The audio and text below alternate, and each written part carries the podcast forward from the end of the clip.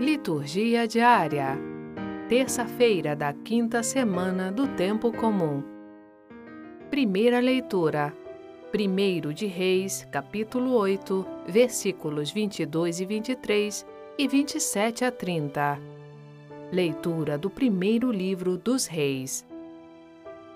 Naqueles dias, Salomão pôs-se de pé diante do altar do Senhor, na presença de toda a Assembleia de Israel estendeu as mãos para o céu e disse: Ó Senhor, Deus de Israel, não há Deus igual a ti, nem no mais alto dos céus, nem aqui embaixo na terra.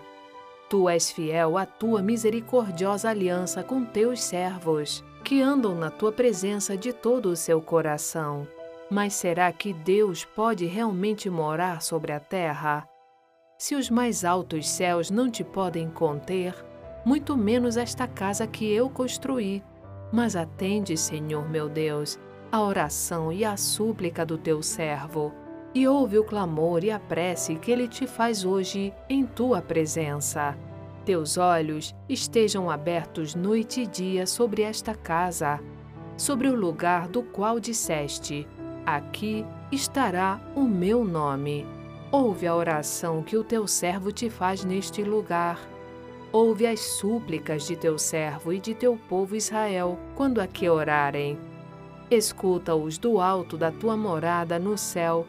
Escuta-os e perdoa. Palavra do Senhor. Graças a Deus.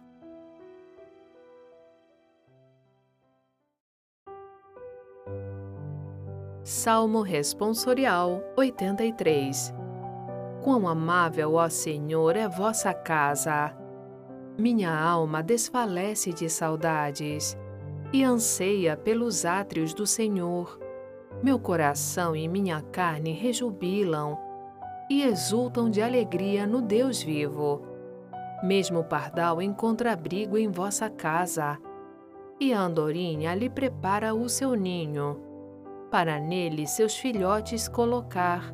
Vossos altares, ó Senhor Deus do universo, vossos altares, ó meu Rei e meu Senhor. Quão amável, ó Senhor, é vossa casa. Evangelho, Marcos capítulo 7, versículos 1 a 13. Proclamação do Evangelho de Jesus Cristo segundo Marcos. Naquele tempo, os fariseus e alguns mestres da lei vieram de Jerusalém e se reuniram em torno de Jesus. Eles viam que alguns dos seus discípulos comiam o pão com as mãos impuras, isto é, sem as terem lavado. Com efeito, os fariseus e todos os judeus só comem depois de lavar bem as mãos, seguindo a tradição recebida dos antigos. Ao voltar da praça, eles não comem sem tomar banho e seguem muitos outros costumes que receberam por tradição. A maneira certa de lavar copos, jarras e vasilhas de cobre.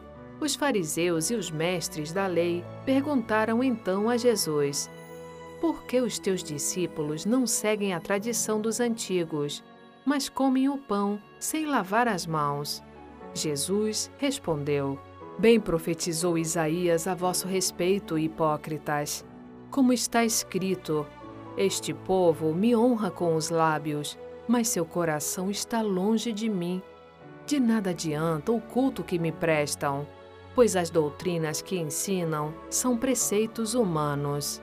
Vós abandonais o mandamento de Deus para seguir a tradição dos homens.